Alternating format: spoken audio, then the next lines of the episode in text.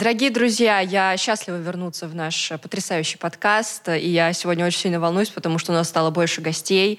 И тема будет очень такая супер важная, но при этом тема, в которую вроде бы как уже многие обсуждали, но до сих пор в ней путаются. Я в том числе, поэтому сегодня мы будем разбираться в теме гендера.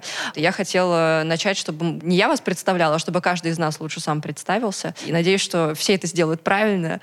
А, я Таня, я редактор, и я женщина. Угу. И все сейчас такие. Анна, вы, кстати, с ней уже знакома, она уже была у нас на канале, вот. Да. Проблема вне гендера. Почему у нас такого нет? Что? Потому что любое сексуальное просвещение у нас э, значит геи и лесбиянки. Меня зовут Анна Край, э, я квир-человек, я практикующий психолог, гендерный исследователь. Здравствуйте, меня зовут Сергей, я не бинарный человек и я э, катастрофа.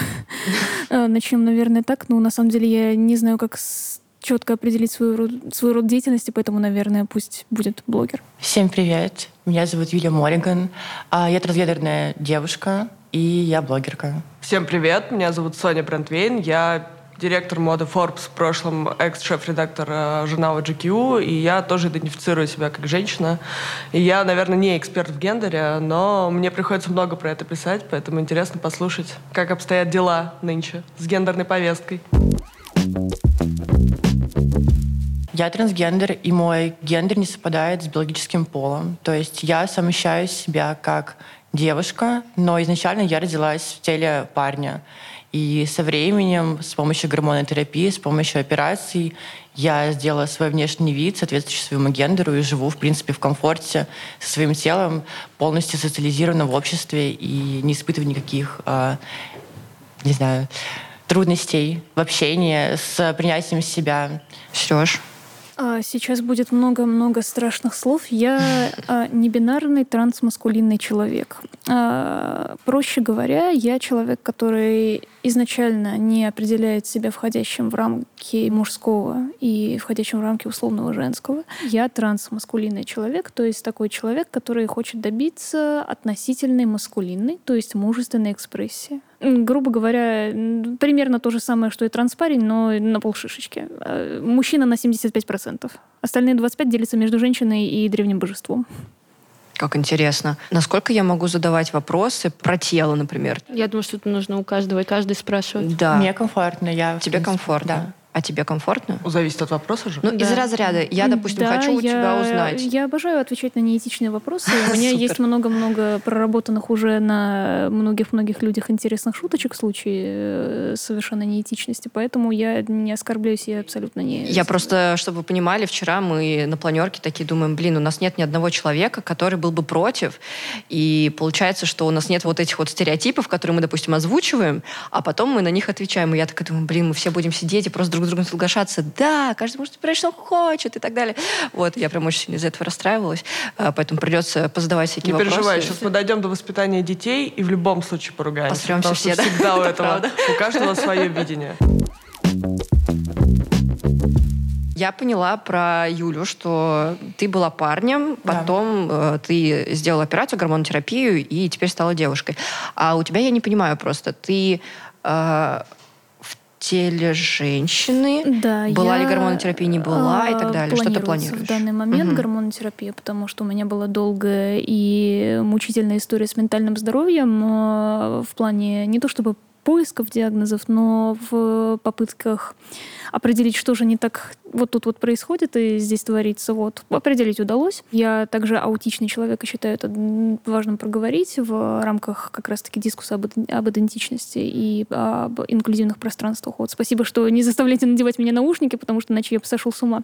Если говорить про определение в плане телесности, то да, у меня планируется гормонотерапия, и при необходимости, наверное, у меня будет планироваться операция, но пока что, честно говоря, незачем, потому что тут как бы бинтовать нечего. Природа э, наградила меня относительно, ну, таким флюидным телом, тело, которое может подстраиваться под рамки флюидности, вот. Э, и, ну, я, в общем-то, определяю себя не как вот такого мужчину, а как скорее вот такого мужчину. Я надеюсь, вот эти вот э, жесты были достаточно понятны. Да, да, понятные. А Особенно когда- тем, кто слушает. Да. Прошу прощения. Э, Этот жест был э, показывающим э, сильную физическую руку, этот жест был показывающим слабую физическую руку с ноготочками. А когда ты принял это решение? Я никогда его не принимал. В том-то и дело. Очень э, многие люди спрашивают у трансгендерных людей один и тот же вопрос под названием «А когда ты принял решение стать трансгендерным?» Дело в том, что человек может себя осознать. Может э, осознать то, что да, ого, я как бы не соответствую определенным социальным предписаниям, вот, и я хочу как-то это поменять в отношении себя и, наверное, свою экспрессию в отношении общества, но а, принять решение стать трансгендерным человеком, это как, ну, как, как- когда ты приняла решение стать женщиной? Нет, у меня не об этом был вопрос. Э, Когда ты принял решение о том, что ты а, меняешь имя, о том, что ты теперь называешься по-другому, и о том, что ты планируешь операцию. Э, Важный дисклеймер. У каждого отдельного трансгендерного человека вопрос с поиском имени и вопрос с операциями идет очень сугубо отдельно. То есть люди могут выбрать себе имя, основываясь на своем прошлом имени. Люди могут выбрать себе имя, просто раскры- раскрыв словарик с именами на случайной страничке. Но в данный момент я остановился на таком имени, которое у меня есть, потому что, потому что мне оно нравится и потому что мне его, скажем так, подсказал один, один персонаж. Мне просто интересно, как это м, работает. То есть ты, допустим, себя начинаешь осознавать, правильно понимаю, в каком-то возрасте, и потом ты в определенный период жизни думаешь о том, что все, уже пора. Ну, как раз-таки у многих и цисгендерных, и трансгендерных людей проходит э, период экспериментов с гендерной идентичностью и период определенного самосознания в пубертатном возрасте. У, тех людей, выборку которых я вижу перед своими глазами. Начинается переходный период, допустим, все идут в школу, все видят то, что делится на мальчики и девочки. Но все И эти все школы поним- переходный период это довольно разные. Это ну, тоже имеется в виду вот то, что когда начинается это деление От жесткое, 12 то, до в 20, детстве- грубо говоря. там до четвертого класса, например, вы еще все дети, вы как-то все вместе бегаете, там прыгаете, потом уже начинается там а, средняя школа, и вас Ну да, в детском саду там- мальчики ходят в колготках, и это супер. Слушайте, ну неправда, ну тоже да, по-разному тоже не бывает, соглашусь. потому что вот меня в пять лет, например, невозможно было э, ну, заставить, чтобы я носила платье. Ну, никак. Ну, то есть моя- я устраивала скандал и говорила о том, что нет, боже мой. И это связано с гендерной экспрессией, да. В детском садике мы вместе коллективно с моими одногруппниками, если кто-то из них меня узнает, обнаружили, что есть мальчики, есть девочки, мы разные. Это Ага, уже это достаточно четкое такое гендерное определение, когда ты понимаешь с детства, например, что трогать себя за половые органы не надо публично, ну, так, так это нам прививается. У тебя уже есть в 4-5 лет довольно четкое осознание, что есть разные гендеры, точнее, не гендеры, а да. по- Пол. биологические по- полы, скажем так, и ты понимаешь, что есть разница. Ну, у всех разный опыт. В первом-втором классе я спокойно приходила а, в школу с куклами, и мне никто из детей ничего не говорил. То есть я спокойно там играла, хотя это было еще в Иркутской области, в маленьком городе, и вроде бы должны быть наоборот, как-то более негативно настроены, но все было окей. Нет, мне просто интересно, в каком, например, возрасте ты э, там сказал, теперь говорите «сказал», теперь говорите... Ну, то есть обращайтесь ко мне по-другому. Понимаете, тут такая проблема, что я не помню примерно 95% своего детства, как многие мои знакомые, у которых было довольно травматичное детство в связи с абьюзивными родителями. То есть с родителями, которые активно применяли либо физическое, либо эмоциональное насилие. И поэтому, ну, как бы... Я помню, что я осознал себя как человеческое существо и впервые вышел из странного состояния небытия примерно лет в 13, когда я сбежал от своей матери. Ну, приблизительно в этом возрасте. А до этого я абсолютно, ну, как бы... У меня были моменты, которые я помню либо на побережье Индийского океана, потому что моя мама была в какое-то время в, скажем так, секте в Индии. Э, э, Это долгая история, это, это конечно, интересно, но не сегодня, наверное, вот. А, И в какие-то моменты, где я воображал себя прекрасным божеством, потому что я всегда в любых коллективах, опять-таки в силу определенной, определенного ментального склада, э, держался особнячком и играл в немного нетипичные игры, потому что давайте мы все коллективно вспомним про такое явление, как социализация аутичных детей. И как раз-таки я не помню какой-либо коммуникации с одногруппниками по детскому саду или с одноклассниками в младших э, классах. Ну, я помню такой инцидент, что я чуть не откусила ушную, ушную мочку человеку за то, что он порвал э, корешок э, моей книги про Гарри Поттера. И как бы Вау, единственное яркое воспоминание где-то до 9 лет. Круто. Вот. Но, скажем так, гендерное искание я не особо помню, и просто в данный момент я, скорее всего, действительно допустила ошибку спецификации своего опыта и распространения его на всех, потому что я помню, что, ну, с самого детства я говорила себе в мужском роде, просто А, так да? исторически сложилось. И при этом абсолютно спокойно мог, опять-таки, носить там юбки, платья. В ней. Это, это, это всегда воспринималось мной как какие-то отдельные куски тряпья, и поэтому, когда, например, моя, ну, скажем так, няня мне говорила о том, что, ну, как бы, если ты определяешь себя как парень, то почему ты наносишь гигиеническую губ- помаду на губы? И я такой, ну, я, по-вашему, должен быть парнем с сухими губами, что ли? Я не понимаю. Это фех.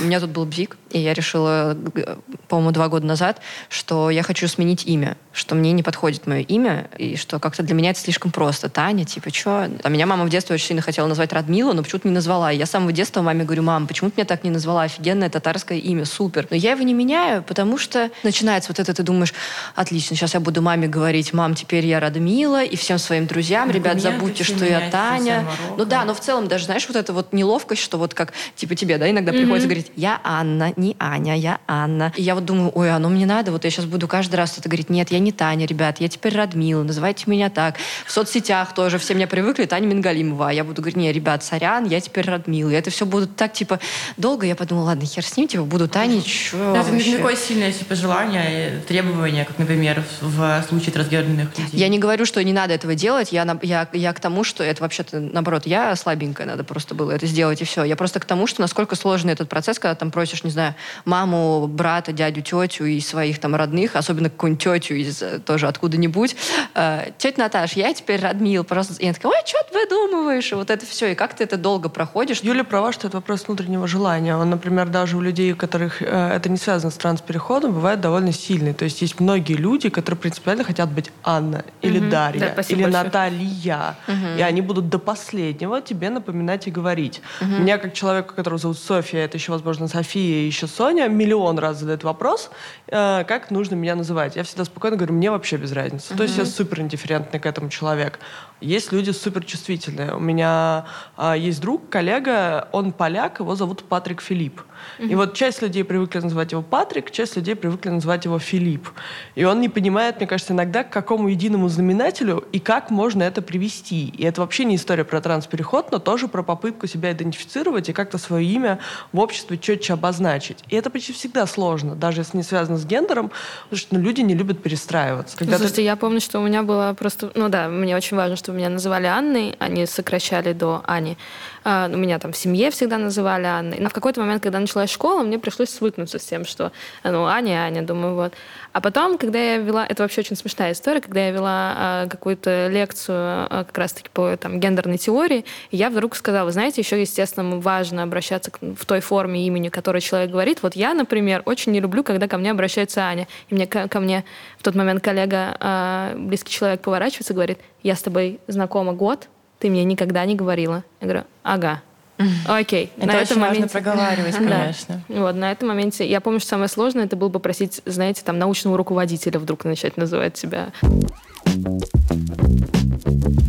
Я просто начала свой переход еще в школе в девятом классе. Ого. Да, и это было очень сложно начать говорить о себе в женском роде, когда ты еще и не выглядишь вроде бы как девушка, и все привыкли тебя- И мне приходилось называть себя в а, вообще без родовых окончаний, использовать какие-то слова.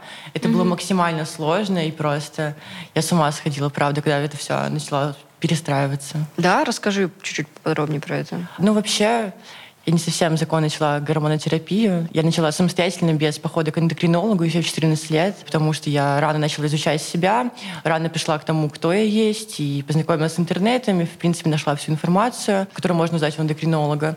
В середине восьмого класса начала гормонотерапию, в девятом классе я уже начала феминизироваться, начала отращивать волосы, начала ходить как-то более унисекс, и в соцсетях я уже начала говорить о себе в женском роде, а в школе еще Разумеется, никто ничего не понимал, все думали, что происходит, почему там типа ногти отращиваю, почему там волосы отращиваю. Я старалась вообще как-то максимально быть незаметной. Было сложно очень. Но после того, как я закончила школу, после того, как я ушла из этого общества, которое знало меня как а, Сережа на тот момент, я максимально стала чувствовать себя комфортно. Ну, то есть на улице как бы я социализирую еще тогда. То есть на улице все думали, что я девушка, а вот в школе кто меня знал, Ну, те, кто знал до раньше. этого, да. И после школы все, больше не было никаких проблем с этим никогда. Ну, еще там документы, когда я сменила 18 лет, тогда вообще полностью закончилась вся эта история с родовыми окончаниями, там где-нибудь в больницах или там в полиции. Было сложно. полиция. Да. Ты приходишь, показываешь документы, они такие, это чьи документы? Это мои документы. Никто тебе не верит, что это твои документы. Начинаются там эти проверки. А как ты сама начала в таком возрасте терапию, в том смысле, что родители, они просто на это тоже пошли, или как? Ну, у меня бабушка только. Я всю жизнь жила с бабушкой. Как раз-таки в 14 лет она нашла мой дневник, который я вела себе в женском роде. Мы с ней поговорили об этом. Вообще вся история начиналась с детства глубокого. Я еще в детстве говорила, что типа я буду менять пол, что вот я девочка, всякое такое. Но это как-то было, знаете, в шутку просто. Насмотрелась РНТВ вот этих всех передач про, про трансов. Говорила, что я такая же.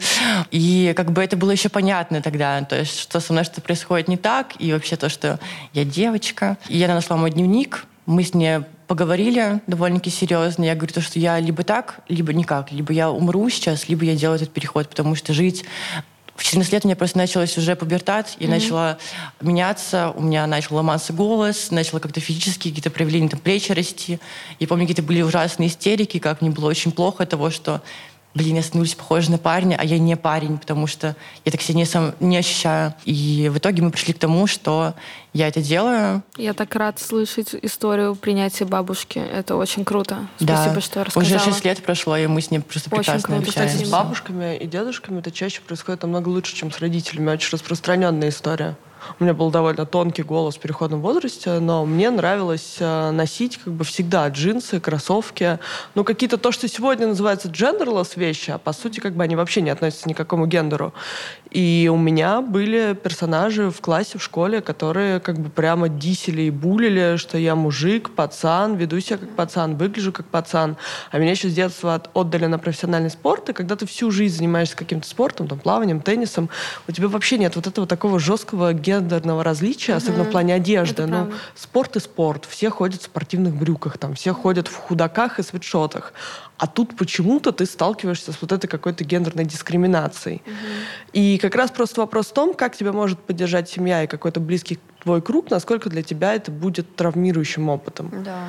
То есть это тоже очень важно. Это Среда... самое важное. Мне очень дозвалось про спорт, потому что у меня была история э, с тем, что я довольно долго играла в футбол, э, и сейчас играю тоже, но сейчас уже все Блин, я так хочу начать играть в футбол. Просто ужасная Погнали, такая я видела, что тебе медитация. нравится. Я Да. еще иногда на матчи езжу. Ну, потом поговорим. Вот. э, И... эм, Блин, вот тоже фигня, да, какая-то. Я вот, например, ну, я абсолютно себя считаю, фе- прости, пожалуйста, феминной, типа, девчонкой и так далее. Но я занимаюсь боксом, я очень люблю футбик, но у меня это вообще не стоит в каком-то, типа, что это какой-то Потому раз- что так и не должно Да, быть. да. Мы, Потому собственно, что гендер — это иллюзия. Ну да, то есть, и- хотя при этом я вот, например, я по обратную сторону, что я, меня мама всегда, у меня мама супер стилевая, и меня мама всегда супер одевала, типа, в детстве, в какие Сейчас-то я уже понимаю, что это очень круто, она меня одевала, у меня были такие э, на тракторной подошве гигантские ботинки, широкие штаны, трубы, какая-нибудь беретка, я вообще была супер модная, но когда я приходила к кому-нибудь на день рождения на мероприятие в таком виде и видела, что все девочки вокруг в платьях, я рыдала, потому что я так хотела, блин, быть в платье, а мама меня, наоборот, одевала А у типа, меня была ровно такая ситуация, но наоборот. Меня Да. дисели и булили, а мне было как раз непонятно. Почему? Потому что моя мама выглядела вот так же, и для меня это было абсолютно адекватно. Так одеваться ну, даже не то, что мо- модно, а нормально. Ну вот я вернусь к футболу. Здесь просто ровно про это, потому что у меня была история. Мама уже меня простила за то, что я ее рассказывала. В общем, мама очень не любила, что я играла в футбол, а папа был очень за. Мама мне говорила, ну как же, ну может на балет. И папа такой, да, хорошо, ну, типа, я съезжу на матч, посмотрю, как ты играешь. Интересное противостояние, как бы внутри семьи, потому что мы жили все вместе, ну, там, ну да, жили все вместе. А, И это было всегда очень так сложно, потому что мама всегда мне говорила, вот, надо быть женственной, там, и так далее. Сейчас перестала. Я могу Научилась. сказать, даже когда ты ходишь, там, например, на тот же бокс, более-менее профессиональную какую-нибудь секцию, ты тоже сталкиваешься внутри секции с дискриминацией. Она намного меньше, чем в обществе, не связанном со спортом, но все равно мальчики, которые ходят с тобой в секцию, какие-то молодые тренера, они не упустят возможность сказать, ну, ты же вообще-то баба.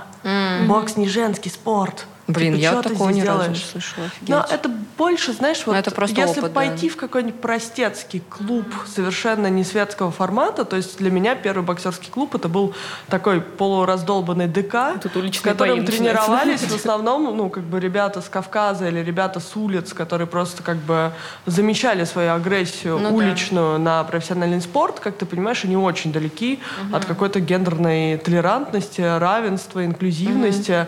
Для них девочка ходит на танцы, мальчики ходят на бокс. А ты должен об этом как-то, например, сообщать своему партнеру будущему или типа э, там э, не- даже не будущему партнеру, а, например, на свидание. У меня есть знакомый, который сходил на свидание с девушкой, а, у них там был какой-то половой контакт, потом он узнал, что это э, трансгендерная женщина. Если я правильно понимаю. Он просто сам, как всегда, мальчики не особо шарят. Это сейчас сексизм, привет. Э, Часто люди вообще в целом, не только мальчики, вообще не шарят, типа, за, естественно, гендер, то, о чем мы сегодня здесь говорим. Поэтому он просто сказал, что это был транс. Об этом узнал его друг. Естественно, все его стали за это очень сильно дисить. На что я такая, ребят, в детском саду почему вы так ржете? Но я сейчас не к этому. Как бы буллинг — это вообще полный ад. Я не понимаю, почему Этот люди с этим знакомый рассказал эту сталкиваются. историю сам? Да. У меня такое ощущение, что этот знакомый не совсем правду доложил, потому что в каком именно формате у них э, проходил... А, ну, это делает его менее натуралом, если он переспал с девушкой. Что? Это, это вообще сейчас другой вопрос. Да-да-да. вопрос, да. вопрос в том, должен ли человек об этом сообщать. Вот ты сообщаешь об этом на свидании, например? Ну, это право каждого человека, в принципе. Каждый, каждой персоны, о том, хочет он этого или нет. До того, как я начала вести публично а, с- свои соцсети, я этот момент очень долго скрывала. То есть на работе об этом не знали. Мне было, что было так комфортно, потому что раньше мне было очень дискомфортно от особенного отношения к себе. Когда, например, ты э, вроде бы все хорошо, и к тебе обращаются в нужном а, родовом окончании, но при этом при всем ты чувствуешь какую-то неловкость, какие-то вот эти паузы, какие-то обходят шутки, вот это все, что тебе не не обидеть, не обидеть, да. часто. И для меня было комфортно не говорить об этом. И да, я тоже делала подобные experience ы, ходила на свидания с парнями из Тиндера и не говорила о том, что я трансгендерная девушка. Это до определенного момента идет все. То есть, например, разумеется, ты не скажешь это во время полового акта, ты скажешь это там, после какого-то времени общения, чтобы люди узнали тебя как личность в первую очередь, потому что некоторые воспринимают как-то очень негативно изначально, не поняв то, что это такой же человек, как и ты. Да, он там сделал трансгендерный переход, но это не делает его плохим или хорошим, не дает ему какие-то особенные качества. Сейчас мне уже никак глупо скрывать, потому что я довольно-таки публично и на улице узнают, о чем вопрос, как я могу скрывать Но это. это же тоже, понимаешь, это как вопрос такой. Вот представь, что у тебя шестой палец на ноге. Ну да, Ты да. же не скажешь человеку на первом свидании перед тем, как вы займете сексом, кстати, ты там не переживай, у меня шесть пальцев. Я вообще норм, но просто мне шестой палец. ТФТ — это опция, к которой очень часто прибегают трансгендерные люди, вот, как раз-таки, когда из-за схожести жизненного опыта и из-за схожести определенных жизненных позиций трансгендерные люди начинают встречаться с трансгендерными людьми, потому что зачастую как раз-таки люди и в бинарных, и в небинарных трансгендерных парах а, очень хорошо понимают такое явление, как, например, дисфория телесная, или что-то такое. Очень часто опускаются как раз-таки на каких-либо первых свиданиях или контактах. Это что такое? Очень неприятное ощущение несоответствия твоего тела тому, как ты Ну, как ощущаешь я себя рассказывала, то, что когда начался пубертат, я начала смотреть на свои плечи, на то, что я меняюсь, мне становилось этого очень плохо и внутри, потому что я смотрю, это не мое, это не мое тело, я так не должна Вот выглядеть поэтому я сижу абсолютно. не, в наушниках, потому что я прекрасно понимаю, что мой голос звучит как скрежетание гвоздей по стеклу Да, для да, меня. это все. Это ты смотришь на себя в зеркало просто. Я фотографировалась на заднюю камеру со вспышкой и просто ревела часами от того, как я выгляжу. Настолько ну, это все было как-то ужасно тяжело. А сейчас ты считаешь себя красивой? Да. Супер. Я живу в полной гармонии, я просто настолько счастлива. Ну, я, в принципе, об этом даже не задумываюсь на самом деле, поэтому я не настолько... а, для меня эта тема изучена, всех этих гендеров и прочего, наверное, грубо как-то было сказано, но просто как бы я завершила для себя весь свой переход, и я просто... Для меня этот большой груз с плеч ушел. Я такая, вау. А сколько лет потребовалось на переход? 14 начала, где-то через год я уже вышла на full time. Full time ты когда full-time. забиваешься в общество, социализируешься, когда общество воспринимает тебя так, как, ну, как, как твой гендер. Точнее, общество Вот. может не воспринимать, но ты себя в обществе ставишь да, так. Да, да. И в 18 я сделала операцию, сделала документы, и все. Как бы. Сейчас уже шестой год идет, как я сделала все это. Ты же ведь операцию делала не в Москве, правильно? Ну, я делала только грудь и орхиэктомию. Орхиэктомия — это удаление тестикулу. Мгм. Потому что со временем гормонотерапии у тебя перестают э, работать половые органы, они атрофируются, и это большой риск раковых заболеваний. Приходится там делать операции. Поэтому, кстати, например, многие и небинарные трансгендерные люди, и многие трансгендерные люди, которые, например, занимаются тестостероновым гормональным переходом, они делают переход не полный, а они принимают такой, например, препарат, как а, благодаря которому идет определенное, скажем так, изменение голоса и изменение э, волосяного покрова тела, реструктуризация каких-либо мышечных масс, грубо говоря, тело начинает развиваться по-другому. Я бы хотела добавить то, что для всех трансгендерный переход, он разный абсолютно. И для кого-то а, завершение трансгендерного перехода, например, заканчивается тем, что просто поменять документы. Для кого-то это сделать голос, для кого-то там, не знаю, просто как-то выглядеть а, соответствующе своему внутреннему самоощущению. Меня часто спрашивают, а ты будешь делать вагинопластику? Ты будешь завершать свой трансгендерный переход? Я говорю, а мне комфортно сейчас, я для себя его завершила. Пожалуйста, хватит лезть ко мне в трусы и спрашивать, что же у меня там, потому что это мое личное дело. Я для себя все. Это, кстати, очень интересный на самом деле момент про не- что можно совершать неполный переход. Это прям такой, мне кажется, Он для многих. для всех полный, он да. полный. А, он считается полный. полным. Это для себя внутреннее самоощущение. поняла. для кого-то он полный, для кого-то Это ошибочное полный. мнение, что Ага. тебе кажется, что полный транспереход — это вот я... Там отрезать, тут пришить, Да, и все, да. ты уже сделанный. То есть у меня, например, есть коллега, он работает в британском э, Воге, он просто объявил, что он совершает транспереход, поменял документы, человек стал женщиной, поменял имя, теперь все обращаются к ней как она, полностью воспринимает ее как женщину, но это вообще практически никак не касается ее внешности. То есть у нее длинные волосы, она иногда красит ногти, иногда делает какой-то макияж, но при этом ни в одежде, ни в гормональной какой-то терапии, ни там, в операциях на гениталии. На самом деле, это настолько все просто. Просто говорить не он, а она. Неужели так сложно? От этого человека будет лучше, а для тебя это ничего не изменит. Ну, Или Здесь они. в оправдание скажу, Или что они, иногда, да. правда, наверное, бывает сложно переобуться, привыкнуть. Потому что мы просто привыкли к этому. Как вот э, считается, например, когда Кейтлин Дженнер э, стала э, женщиной, то ее дети продолжают называть ее отец. А вот ты, допустим, когда тебе говорят там, ты, ты дочь или ты сын, например, Ребенок ребенок. Я не определяю никак ни сына, ни как дочь, потому что мое понимание гендерной идентичности и мое понимание того, э, что я за человек, что, скажем так, я за биологическое существо Homo sapiens, оно немного отличается от э, общесоциализированного и общепринятого, скажем так, потому что у меня не было опыта стандартной социализации, которая была у людей, опять-таки, в силу а, определенных альтернативных штук. И как бы мнение таких людей тоже надо учитывать, потому что их гораздо больше, чем вы думаете. По поводу детей, во-первых, я не знаю, буду ли я заводить детей, потому что лично, по моему мнению, я могу завести ребенка только тогда, когда я буду ментально к этому готов, только тогда, когда я смогу взять на себя такую ответственность. Это вам не собаку и не кошку завести, э, это вам не татуировку набить, скажем так. Э, Дети — это более перманентная вещь. А, И только тогда, когда у меня будет финансовое на это средство. То есть это, в принципе, три основных пункта, которые я учитываю в первую очередь. И, скорее всего, это, естественно, будет не в России. И, ну, как бы, наверное, они будут меня называть отец, ну, в принципе, может быть, даже по имени. Для меня на самом деле все равно. Например, бабушка, да, допустим, она меня приняла, она называет меня так, как мне удобно, мне комфортно. То есть у нас за 6 лет моего трансгендерного перехода ни разу не было по этому поводу ссор. Она к этому, к этому привыкла уже, и все. Мы, типа, мы с этим смирились. Не то, что, например, у меня есть отец, с которым мы не общаемся, не общались никогда, и он там считает меня, например, своим сыном. Мне, если честно, плевать, кем он меня считает, как он меня называет. У меня есть мое окружение, мои друзья, там, коллеги, бабушка, допустим. И они относятся ко мне а, так, как мне хочется, как мне удобно. А то, что там другие люди, допустим, как хотят, так, и- так называют, так хотят, так и обращаются. Вообще, меня это никак не касается, это их личное право.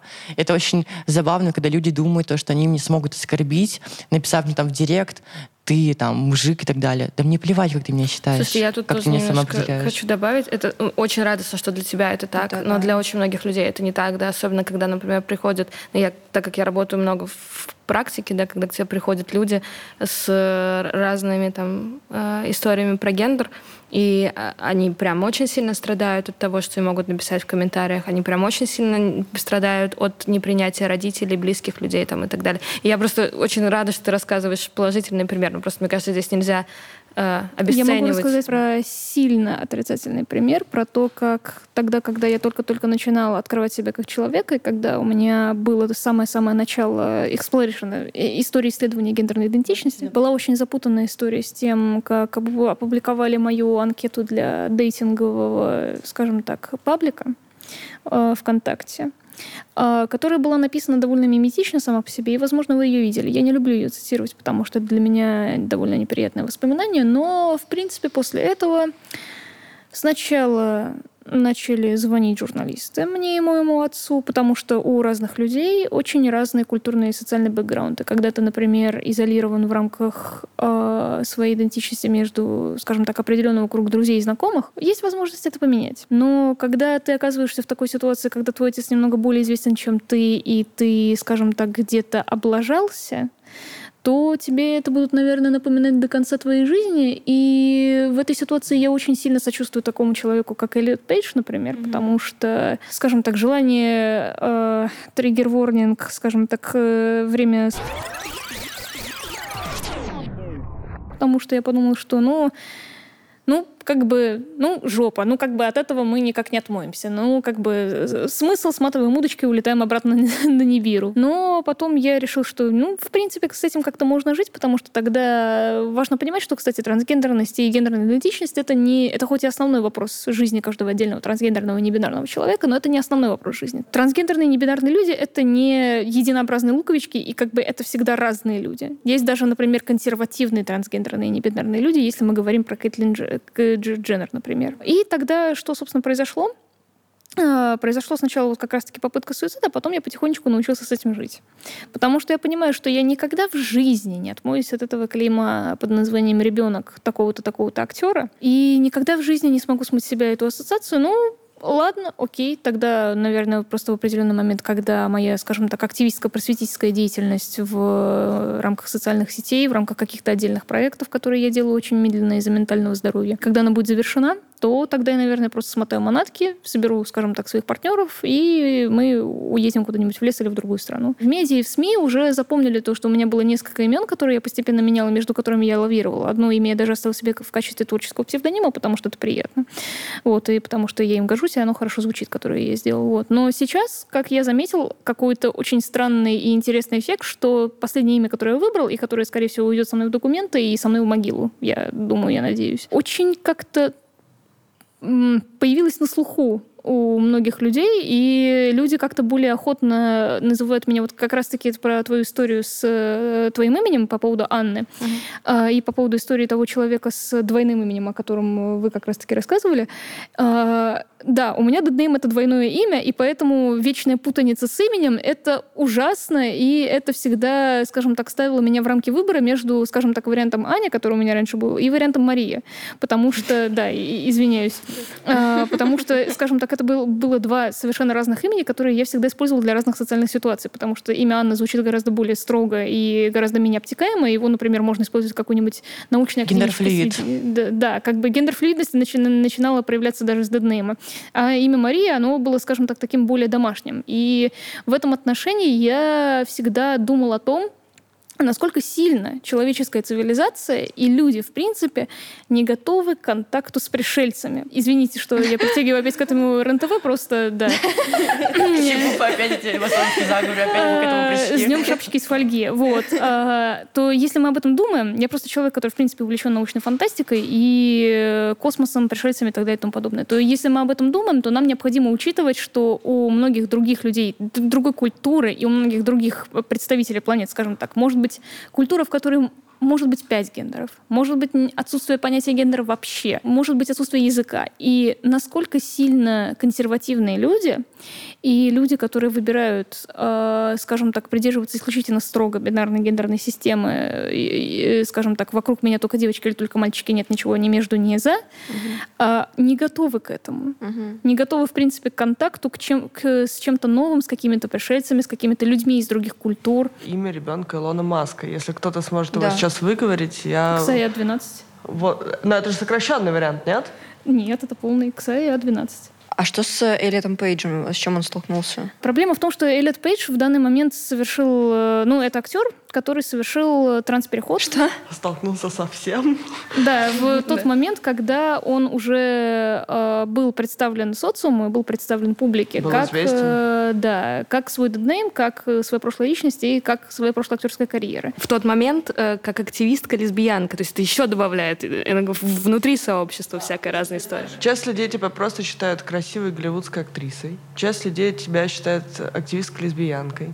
Часть там ассоциирует тебя с твоими абсолютно женскими, понятными ролями. Будучи уже супер известным персонажем, говоришь о том, что забудьте, вообще-то все остается в прошлом, я не хочу об этом вспоминать и говорить, это для меня травматичный опыт, и я начинаю абсолютно новую жизнь. И у тебя есть какая-то фанатская база, и что еще важнее, хейтерская база, которая должна это как-то переосмыслить и как-то на это отреагировать. Ты просто представь, что там ты э, не настолько публичный человек, но в меру публичный. Представляешь, с чем ты столкнешься завтра, если ты объявишь о своей какой-то отличной от сегодняшней сексуальной ориентации или гендера? Сто процентов это будет далеко не только поддержка. Или, например, если у тебя появится партнер другого цвета кожи, если ты объявишь о своем решении завести или не завести ребенка, который отличается от конформного к, в социуме, или если ты, например, объявишь о том, что у тебя будет... Имя сменила. Да, другое имя, другое религиозное воспитание и так далее и тому подобное. То есть любые перемены, к любым переменам. Блин, а мне казалось, что так круто восприняли, вообще все репостили, все говорили, Это «Господи, просто мы с тобой, как круто». здоровые люди, идем читать положительные практики. У, вас есть определенная, скажем так, позитивная среда. А когда... Да, опять-таки мыльный пузырь, про который мы говорили уже.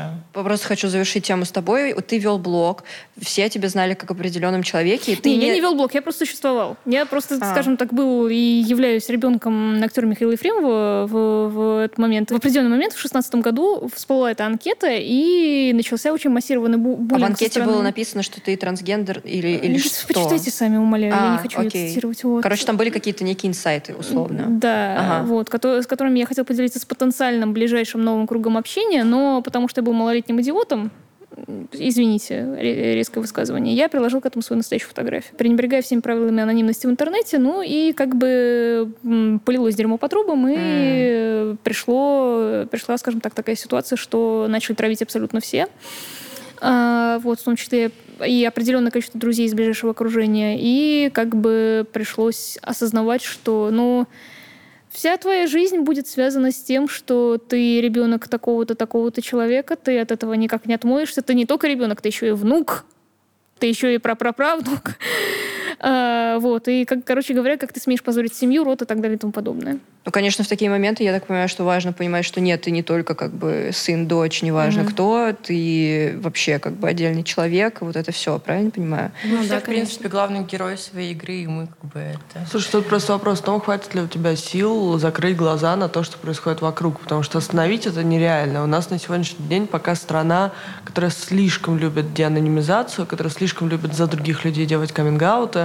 То есть вспомнить того То же... есть аутинги. э, Да, И аутинги, я-то sorry. выжил, а представьте себе о количестве тех людей, которые не выжили. Ну, то есть даже вот история, Карен Шейнян рассказывал, он абсолютно открытый гей уже супер давно, но все равно для него это была неприятная история, когда какой-то человек, с которым он переписывался в дейтинг-приложении, зачем-то наделал скриншотов из их личной переписки и выложил их в сеть. А всем так нужно, это на самом деле ужасно. Типа даже у меня, у меня а, в Инстаграме написано в профиле, в описании трансгендерная женщина, но все равно люди заходят в комментарии, мне пишет какой-нибудь типа человек красивый, и он пишет красивый. Ты знаешь, что это парень, а знаешь, что это транс, а знаешь, что он сделал переход.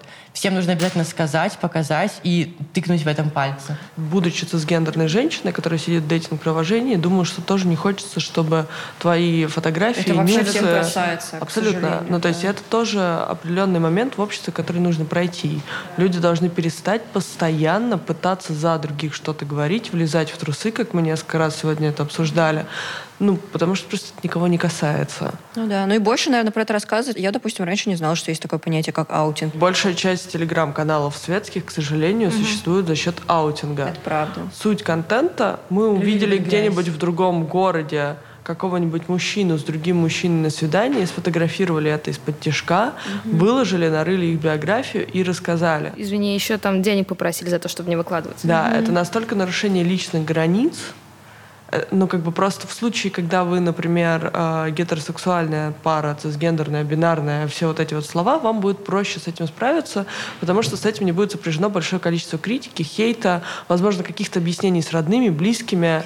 Ну, слушай, а Дженнифер Лоуренс, которой фотки слили, она вообще ужасно в депрессию тоже ушла. Травмировать намного легче, чем поддержать. Да. И чем лишний раз открыть свой рот или написать комментарий, правда, нужно даже не 5, а 15 раз подумать, потому что для тебя это 10 секунд славы, лайков и какого-то почему-то эмоциональной разрядки, потому что ты написал гадость а никому, правда, не приходит в голову, что это наносит вред. Ну, ты знаешь, мне хочется верить в то, что сейчас ты не получишь с этого лайки, а наоборот, я вижу, что хейтерские комментарии не получают лайки. Мне кажется, что от этого, например, Ника вот, вот очень сильно все время страдает. Это может влиять не только лично на себя в рамках того, как происходит травля, но и может влиять на последствия того, как с тобой общаются люди, потому что когда ты приобретаешь определенную известность в каком-либо контексте, то многие люди начинают делать о тебе вывод исключительно по хейтерским комментариям. Абсолютно. Ну а что вот мы можем делать? Например, заниматься каким-то активизмом, правильно? Ты вот вообще просто супергерой, потому что когда ты пошел на НТВ, я такая думаю, Господь Иисус. Дочь Михаила Ефремова больше не хочет быть дочерью. Я не Анна Мария, меня зовут Ам, и обращайтесь ко мне, пожалуйста, в мужском роде.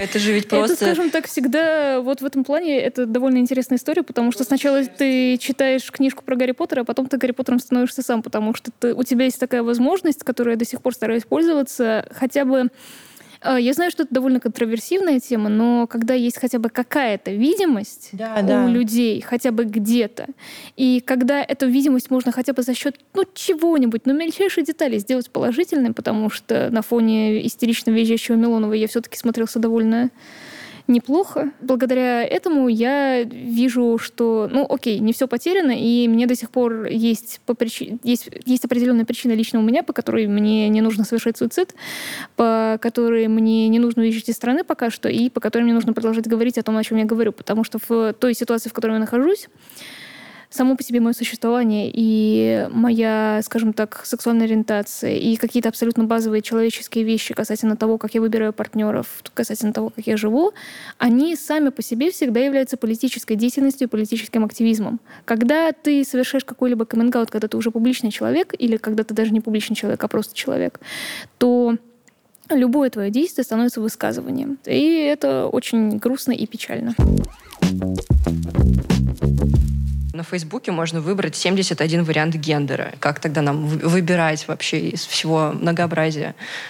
Сейчас Я, будет наверное, гендер покупаю- — это спектр. Да, Погнали. да. Ну, видишь, ты сама справилась, у тебя получается.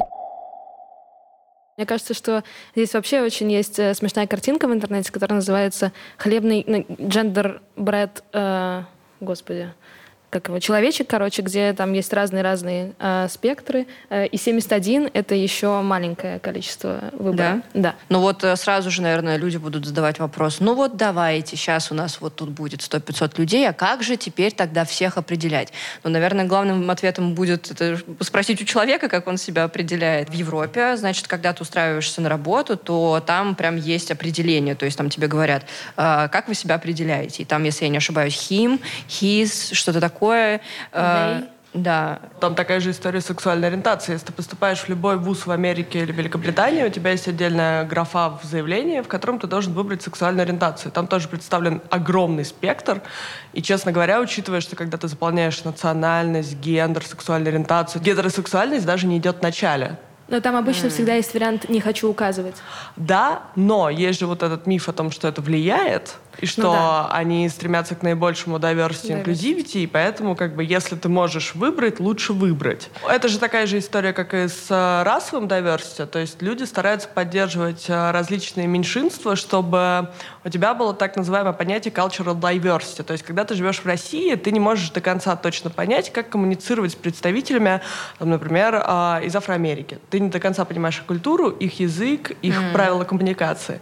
Если ты учишься в среде, в которой представлены наиболее разные люди, ты наиболее просвещен и понимаешь, как коммуницировать, как э, избежать unconscious bias, то есть всех этих э, непредсказуемых, непонятных тебе предрассудков. Спасибо, что э, перевела, потому что мне уже плохо. Я такая, так, я сегодня в терминах, то буду долго разбираться, а ты еще на Я- английский перешла. а, я такая, Просто, по сути, слов-то нет, ну, то есть инклюзивити да. мы же тоже толком не переводим. Ну, а инклюзивность можно перевести как... все равно ну, многим непонятно.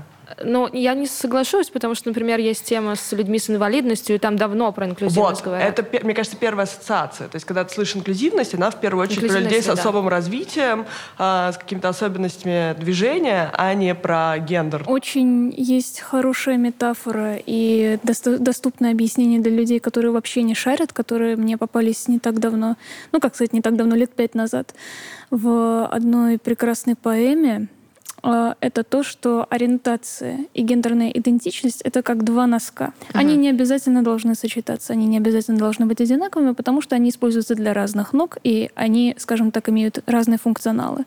То есть ты, скажем так, можешь определять себя как цисгендерная женщина, как э, трансгендерная женщина, как э, небинарный человек, как трансгендерный человек, и при этом твоя ориентация может быть абсолютно любой. Можно начать с этого. Также можно вспомнить о том, что у человека есть много-много предметов в гардеробе, и в качестве одежды он может выбирать себе что угодно и носить что угодно. То есть, скажем так, гендерная экспрессия — это, например, нижнее белье, которое ты выбираешь в сочетании или не в сочетании с этими самыми носками. Что такое гендерная экспрессия? А, Это то, как человек либо ведет себя, либо выбирает себя вести, либо переучивает себя вести под э, рамки общества, либо в рамках того, как ему комфортно. То есть, Например? грубо говоря, ну вот есть феминные девушки, а есть более маскулинные девушки, которые более мужественно себя ведут. Извиняюсь за использование слова мужественно, потому что не все мужчины Вот они трудности да. перевода.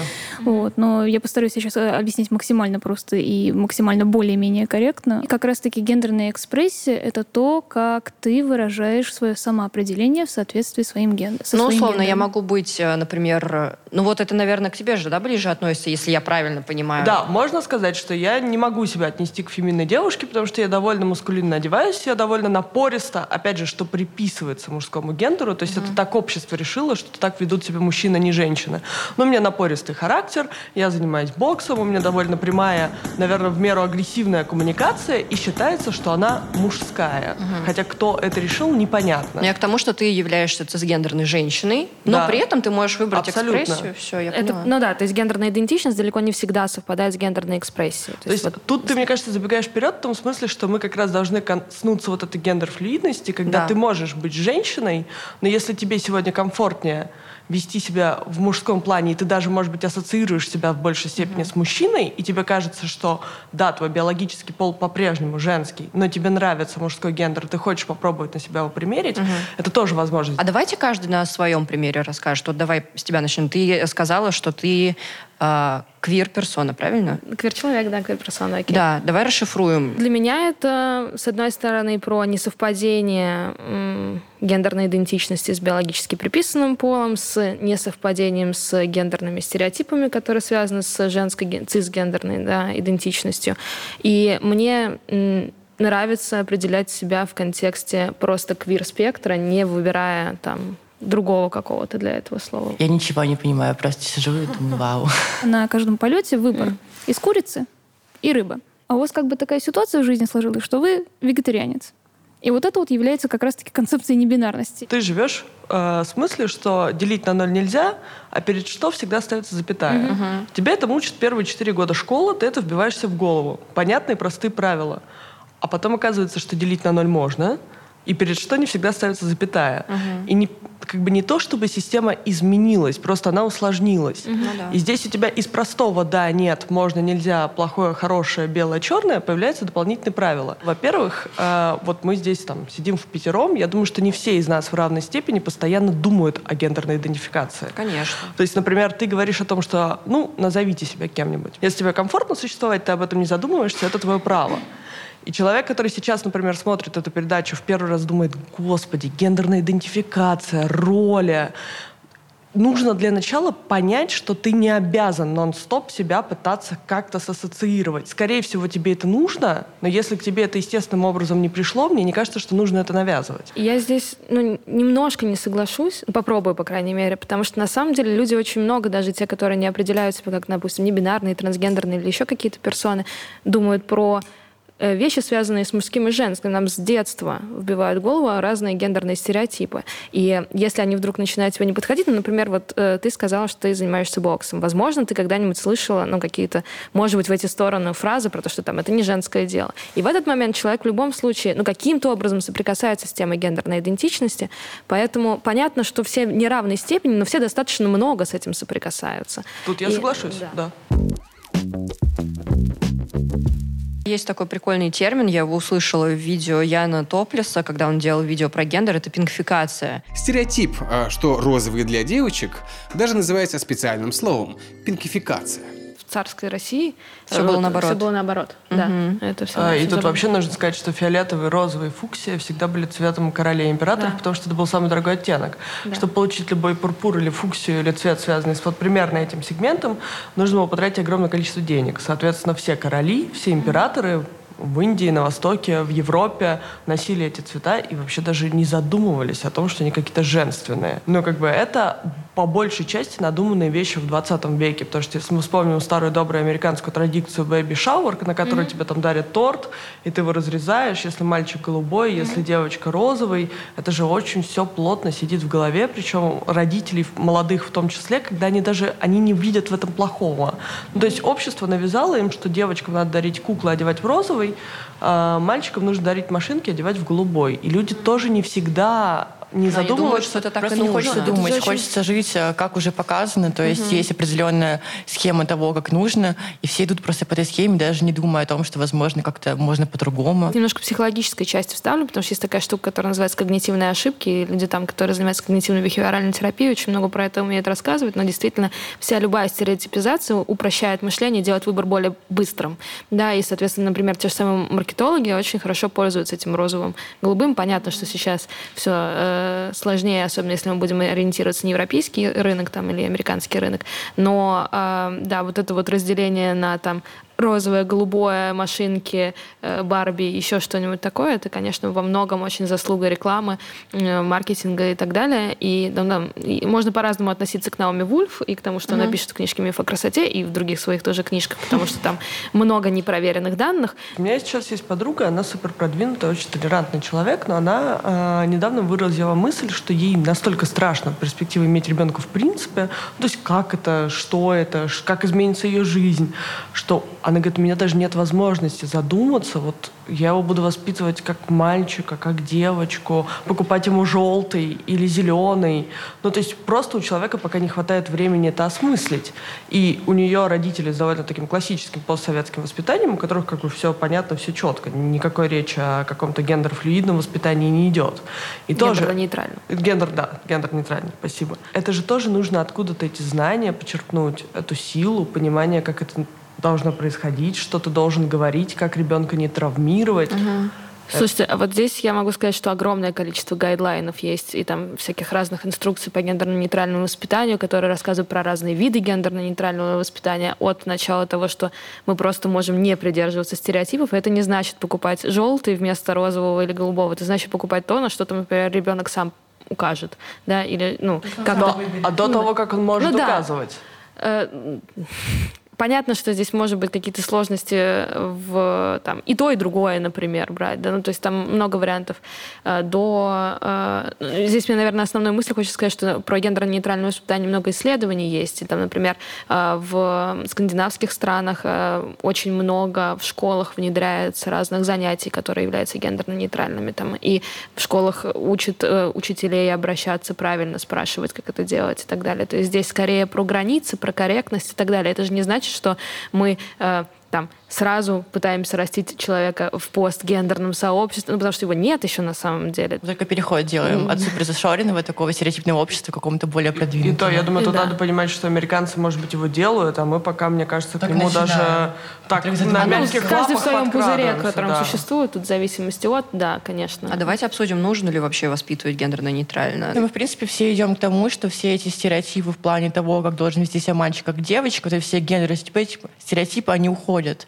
То есть и в будущем, как-то, мне кажется, мы идем к такому обществу, когда все будут, в принципе, одним целым, нейтральным таким, не, не, не делиться. Почему мы не можем это. воспитывать детей как людей в первую очередь? Ну да, да. То мне есть кажется... мы все в первую очередь люди, каждый mm-hmm. человек, он сам волен выбирать себе, как ему выглядеть, как ему жить, что ему делать.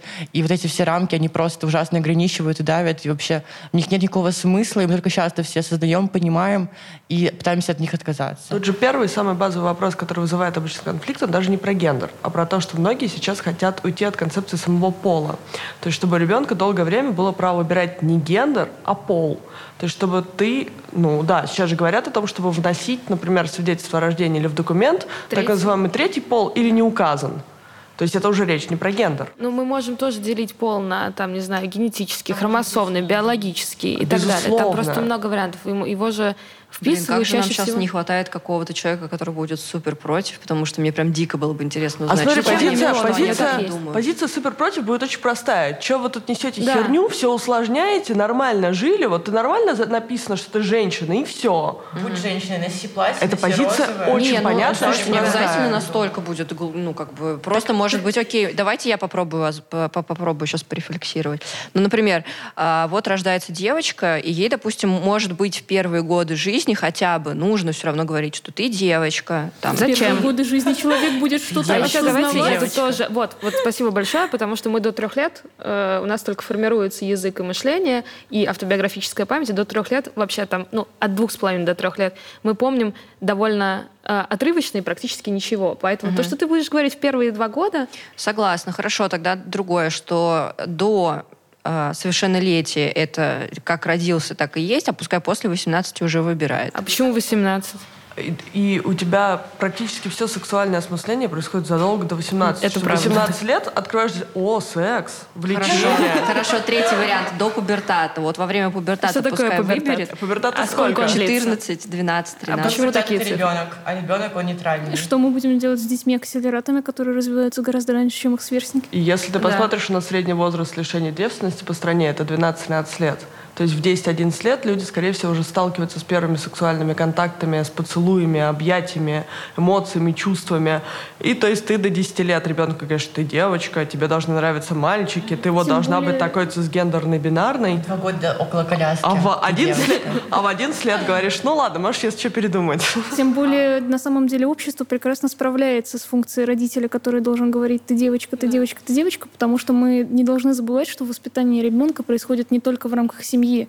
Также на воспитание оказывают влияние другие социальные институты, детские сады, школы, подготовительные кружки, спортивные какие-то секции, а, дворовая компания, палки, шишки и так далее и тому подобное. Вот. И если задуматься, и если попытаться на определенной степени настроить свою оптику и присмотреться к тому, насколько сильно на вас влияет гендерная идентичность лично ваша, и насколько сильно вы а, попадаетесь на хитрые коварные уловки гендера, вот, то это гораздо более глобально, чем вы думаете. И это гораздо более плотно сидит в подкорке, потому что это транслируется на вас в буквальном смысле со всех сторон. Но вы этого не осознаете, потому что вы это как бы вы не находитесь с этим в контрах и в конфликте. А может быть тогда есть еще такой путь, что мы говорим, допустим, ребенку, ты там девочка или ты мальчик, по полу своему, а потом уже, допустим, в 6 лет ты замечаешь, что он больше тянется к куклам, и ты, и ты его, ну, не перестраиваешь. Ну, ты просто такой, ну, окей. определением пола. Типа, игрушки, в принципе, не должны быть определением пола. Это Если правда. ты видишь то, что твой мальчик, ребенок тянется к куклам, ты знаешь, то, что, типа, теперь он девочка, mm-hmm. и теперь нужно к нему как-то по-другому относиться, потому что не должно быть деления никакого игрушек. Игрушка — это игрушки. Вот это ужасная это мысль, правда. что если девочка играет в пистолетики, то значит, mm-hmm. она почему-то пацан, а если ее тянет на бокс или, там, я не знаю, футбол, то значит она лесбиянка, а если хочется носить там какие-нибудь мужские, условно, опять же, мужские вещи, короткую стрижку, то все это значит она на один шаг уже ближе к транспереходу. Ну, это бред.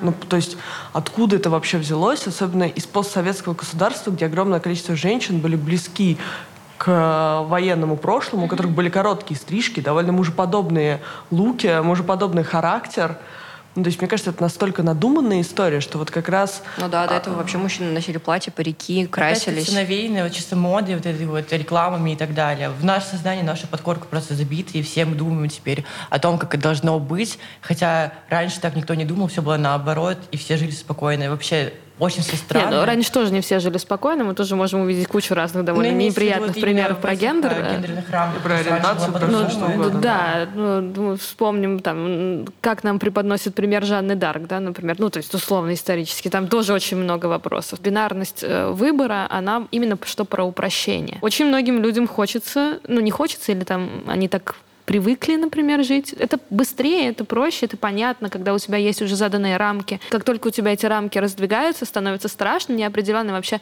во многом э, гомофобия э, от, э, и трансфобия от родителей зачастую идет От непонимания того, как это должно быть, от, в принципе, от как страха. И от невозможно тревоги, от, Да. от ну, много вариантов. Почему но- это фобия? Потому что, в принципе, Да, это страх, именно, да, потому, потому что, ну, чего люди больше всего боятся? Неопределенности, на самом деле. И да. классическая фраза, которую многие родители, когда дети совершают каминг родители говорят о том, что им просто страшно за своего ребенка, они за него тревожатся, они за него переживают, и, конечно, тебе проще всего сказать, что не-не-не, ты все себе придумал, это все не Мгм. так, вообще об этом не заморачивайся, не думай. Или И это- просто молчи, никому не рассказывай. Да, ну, все же живут, и ты сможешь. И это базовое начинать, вот Таня, собственно, спросила, чего делать. Как минимум с ребенком разговаривать. Потому что зачастую, когда дети приходят к маме, папе там, и говорят, слушай, вот у меня вот так, а там у моего друга Вани из детского садика вот так. Что это все значит? Там, как появляются дети? Что такое пол, гендер? Многие же и не объясняют. А многие не знают даже. Да. А еще у нас многое нельзя говорить, да, и тут в этом смысле, если мы говорим про подростков и про детей, э, понятно, что мы сталкиваемся с большими сложностями относительно законодательства или там еще чего-то в этом роде. Хотя понятно, что на самом деле это все не так, и это можно очень понятно обходить. э, и, ну, просто люди часто просто из-за самоцензуры боятся уже начинать об этом разговаривать, да. Я все-таки тут вспомню Таню Никонову, да, которая хотела очень написать э, книжку про, да, соответственно, как разговаривать с детьми э, о сексуальном развитии там, и так далее, и гендерной идентичности. Светлая память. Светлая память, да. Еще очень важно понимать, что лично вот я, как человек, который довольно долгое время рос вне рамок восприятия какого-то общественного строя, я не понимаю, почему биологический пол, вот чисто то, что у тебя находится в нижнем белье, то, что у тебя находится в рамках твоего мешка с костями, а, то, что у тебя там находится в ДНК, не может быть лично твоим делом и делом твоего врача. Как бы я не совсем понимаю, зачем нужно указывать то, какой формы у тебя гениталии в твоих документах. На что это повлияет? Я открываю пост Бородиной. Вы его, наверное, видели про э, Даню Милохина. Да-да-да. Про. Куда катится этот мир? Вот так начинается пост. Вчера, думаю, все видели звезду ТикТока, нарядившегося в женское платье и позировавшего рядом со своим братом. Я все понимаю, хайп, подписчики, нужно, чтобы о тебе постоянно говорили, но мне кажется, мы двигаемся куда-то не туда. А, Есть окно Авертона. Оно подразумевает, что постепенно что-то ненормальное может превратиться в норму.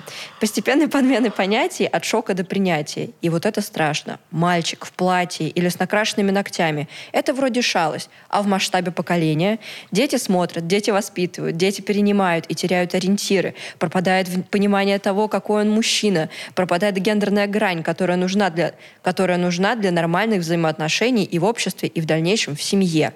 Я не ханжа, но меня все это смущает. Социальные сети таким образом давят на неокрепшую детскую психику, и это превращается в навязывание. Как у Анны нога задергалась.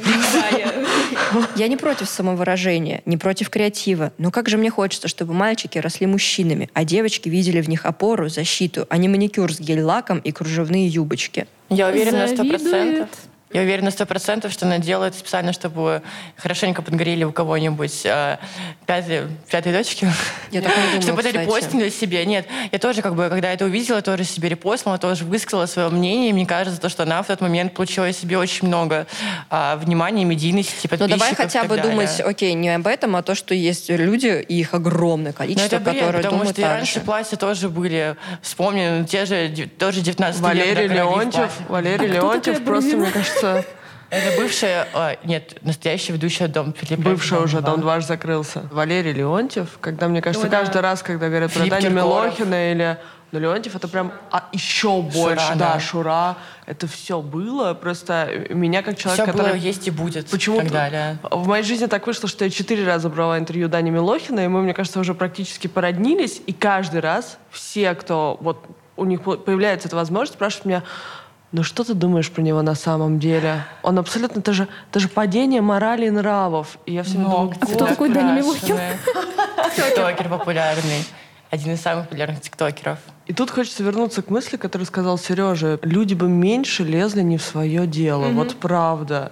Кому Но это, какая знаешь, даже разница? больше про то, как нам воспитывать наших детей. Я вот к этому разговору. Она говорит, что это ужасно, что у нас теперь не будет, типа, девочек, мальчиков, мужчин. Мальчики, что она говорит? Где Да- Мальчики должны быть Где мужчинами. Даня Милохин и дети Ксении Бородиной? Если она считает, что интернете. если интернет на, плохо влияет на детей, пусть найдет точно способ ограничить количество интернета, потому что я в целом согласна, что в интернете очень много плохих и негативных вещей, которые вообще никак не связаны с гендером, в том числе, Ну вот например, является ли насилие. негативными вещами то, что мы видим пример, когда мальчики ходят в платьях и так далее? Потрясающее количество Прайм-тайм. передач по- про серийных убийц. Ну давайте не будем сравнивать Ну, давайте мальчиков так, в платье да. с серийными убийцами. У нас есть Даня Милохин в платье с накрашенными ногтями. И у нас есть какой-нибудь российский или американский рэпер, весь в татухах, с огромным стволом, в золоте, который дует косяк. Все его треки посвящены тому, как надо, собственно, спать с женщинами, не вдаваясь в интересы этих женщин. Да что хуже? Ну, об этом нужно, да, подумать в первую очередь, когда такие посты писать. То есть Если получается, что нужно выбрать модель токсичной маскулинности или какой-то феминности, которая возможна для мужчин. Ну, то есть мы ударяемся в какую-то полярную крайность. Да, есть Дани Милохинова много, а еще есть много не Дань Милохиных. Очень много других примеров. В том же ТикТоке есть, как он, Даниил Степанов. Алкоголь, фу! Сигареты, фу! Парень, посмотри на мою эстетику. который э, сигареты фу, алкоголь фу, посмотри на мою эстетику. Это вообще совершенно другая история. Накачанный, мускулинный парень, который считает, что мужики должны круглые сутки тусоваться на турнике. Ну, Не получилось быть против немножко. Мне, да, мне, мне все равно хочется понять, блин, как нам, как нам быть? Я обожаю ее, очень многие обожают, э, психолога Стрелецкую. Возможно, Да, я ее не так поняла, хорошая. возможно, я ее не так поняла, но она говорила о том, что все-таки в первые годы жизни ребенка ребенку важно в целом давать самоидентификацию, что ты там девочка, у тебя там, я не знаю, длинные волосы или короткие, вот неважно, типа, у тебя там красивые зеленые глаза, но чтобы, типа, ребенок сам себя как-то осознавал, и тогда у него здоровая будет психика, потому что он будет понимать, хотя А бы что в будет с первые годы. если ему это не Слушайте, мы сейчас уйдем Ну, вот вообще в ребенок тему грани меня. здоровой и нездоровой психики, во-первых. Что такое здоровая психика, что такое нездоровая психика. Сережа здесь очень правильно сказал, потому что в первую очередь самоидентификация человека — это человек.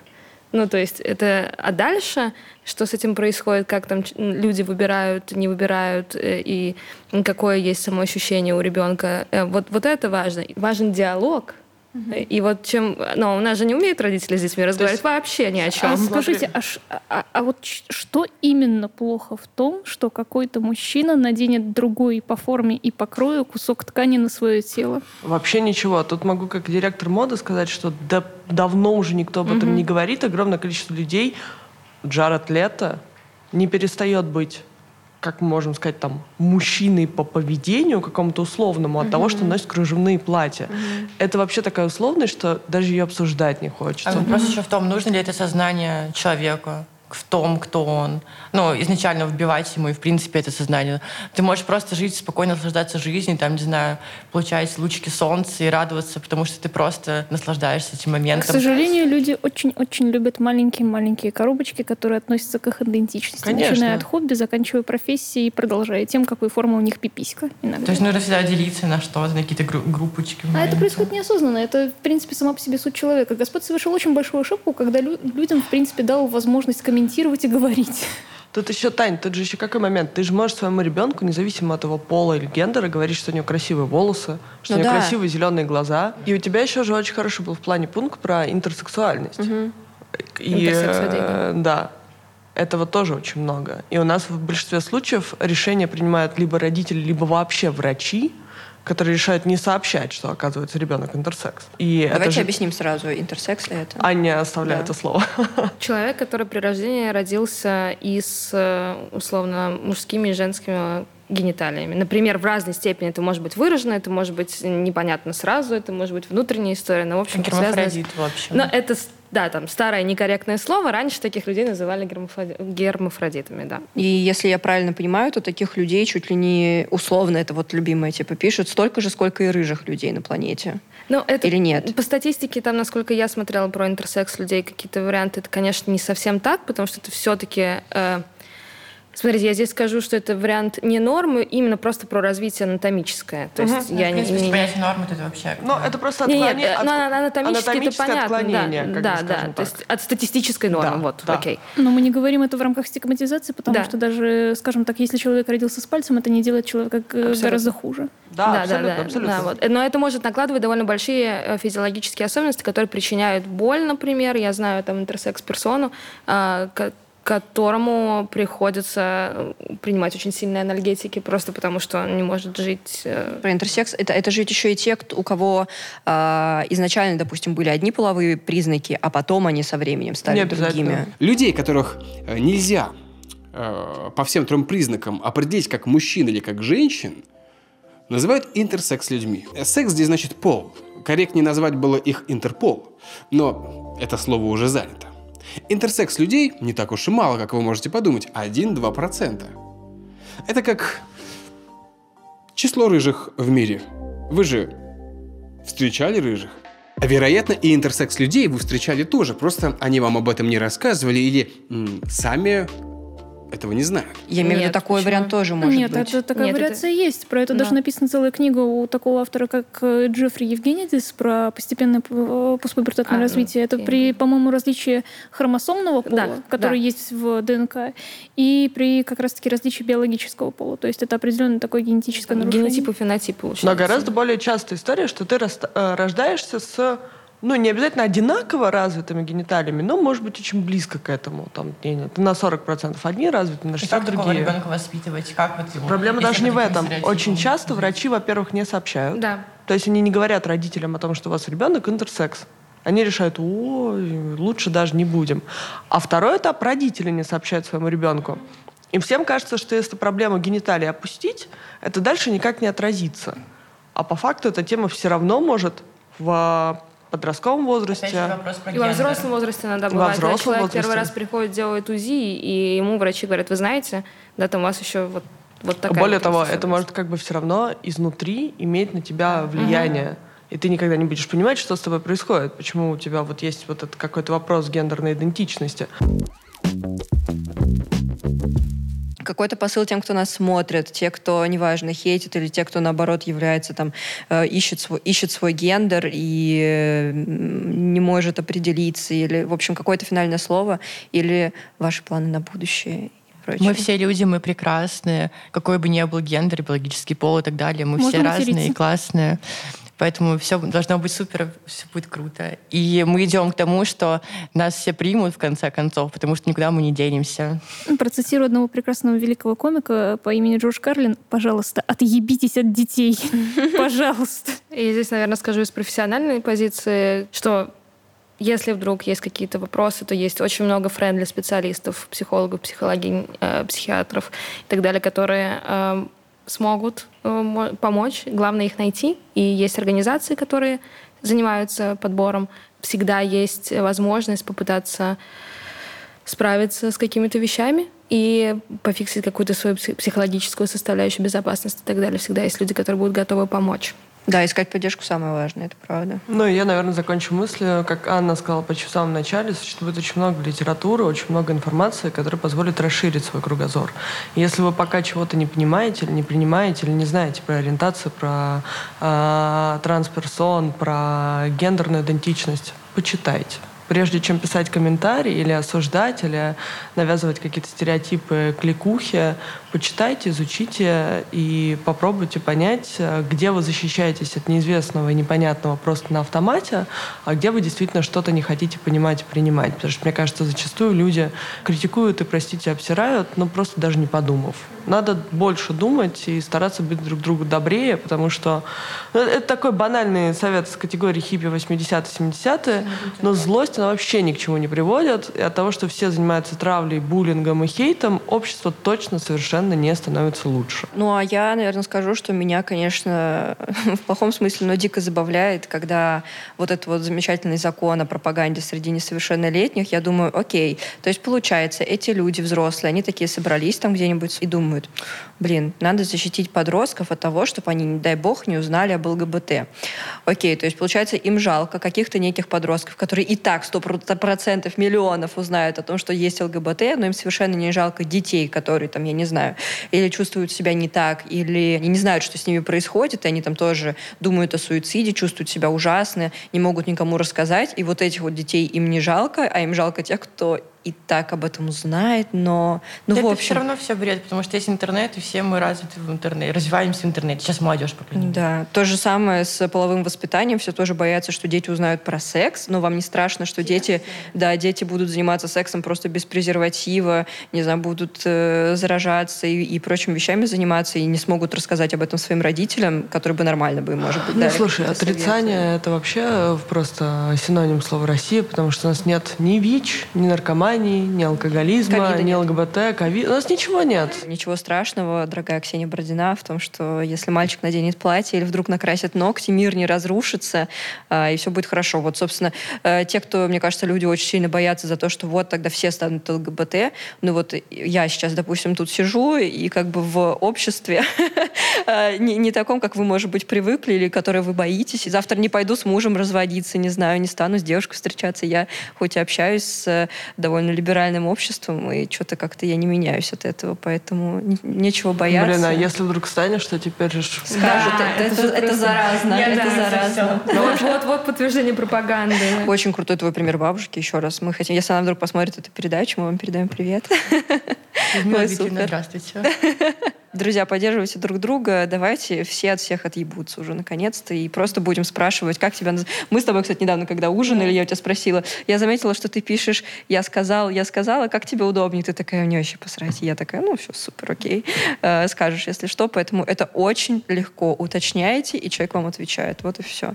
Всех очень любим, обнимаем. Надеемся, что вам было полезно. Если что, пишите свои вопросы обязательно в комментариях, ставьте нам лайки. Как нам сказать? Подписывайтесь на, на бинарных и небинарных персон. Подписывайтесь на людей, на людей, да. Подписывайтесь на людей. Спасибо большое. Вот, и я просто что заговорилась? Я хотела сказать, что у меня возникла идея. Вот нам сегодня, мне кажется, очень сильно не хватило э, какого-то другого мнения. Не хватило. Я хоть и очень сильно старалась, как вы можете заметить, уже даже вошла в роль. Не хватало какого-то другого мнения, не хватало ваших вопросов. И я вообще подумала о том, что, может быть, нам провести прямой эфир. Как вы смотрите на эту идею? Напишите об этом тоже в комментариях, да, чтобы мы сразу же могли с вами общаться. Подписывайтесь на канал. Мы вас очень любим. Пока-пока. Thank you.